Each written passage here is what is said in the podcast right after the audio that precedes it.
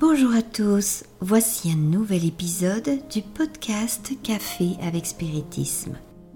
Aujourd'hui, pour compléter les réflexions de William Jacob sur le chapitre 7 du livre Le pourquoi de la vie de Léon Denis, intitulé Le but suprême, nous vous le présentons en entier, espérant pouvoir toucher vos cœurs avec sa beauté et sagesse. Faites comme si vous étiez devant Léon Denis. Homme, mon frère, aie foi en ta destinée, car elle est grande. Tu es né avec des facultés incultes, des aspirations infinies, et l'éternité t'est donnée pour développer les unes et satisfaire les autres.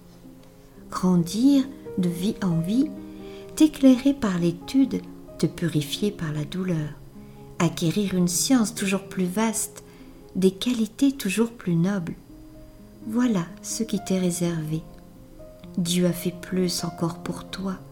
Il t'a donné les moyens de collaborer à son œuvre, de participer à la loi du progrès sans bornes, en ouvrant des voies nouvelles à tes semblables, en élevant tes frères, en les attirant à toi, en les initiant aux splendeurs du vrai et du beau, aux sublimes harmonies de l'univers. N'est-ce pas là créer, transformer âmes et mondes? Et ce travail immense, fertile en jouissance, n'est-il pas préférable à un repos morne et stérile?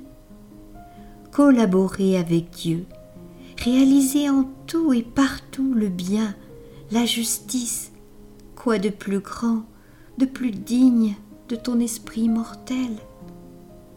Élève donc ton regard et embrasse les vastes perspectives de ton avenir.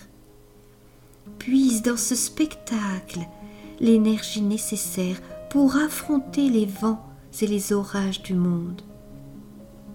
Marche, vaillant, lutteur, gravis la pente qui conduit à ces cimes qu'on appelle vertu, devoir, sacrifice. Ne t'arrête pas en chemin à cueillir les fleurettes du buisson, à jouer avec les cailloux dorés. En avant, toujours en avant.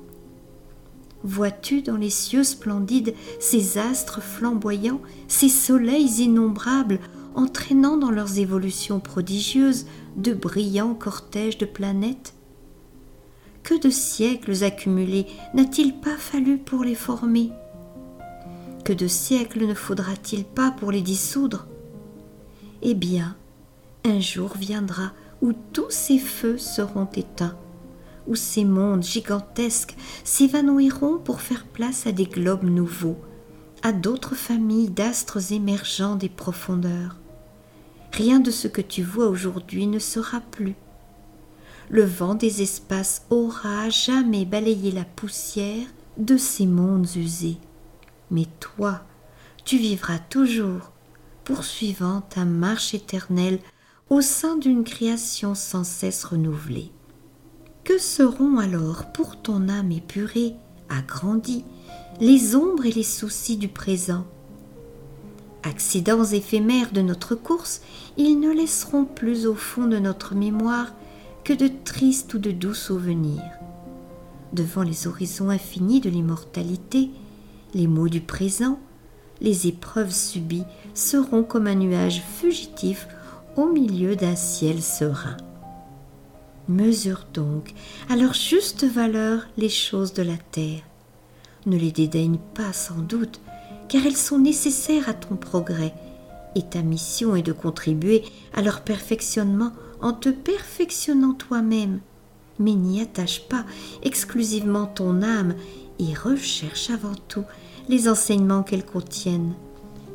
Par eux, tu comprendras que le but de la vie n'est ni la jouissance, ni le bonheur, mais plutôt au moyen du travail, de l'étude et de l'accomplissement du devoir, le développement de cette âme, de cette personnalité que tu retrouveras au-delà de la tombe, telle que tu l'auras façonnée toi-même dans le cours de ton existence terrestre.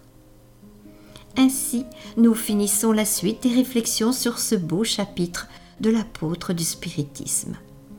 Je vous souhaite beaucoup de paix à tous, je vous embrasse bien fort et rendez-vous au prochain café avec spiritisme.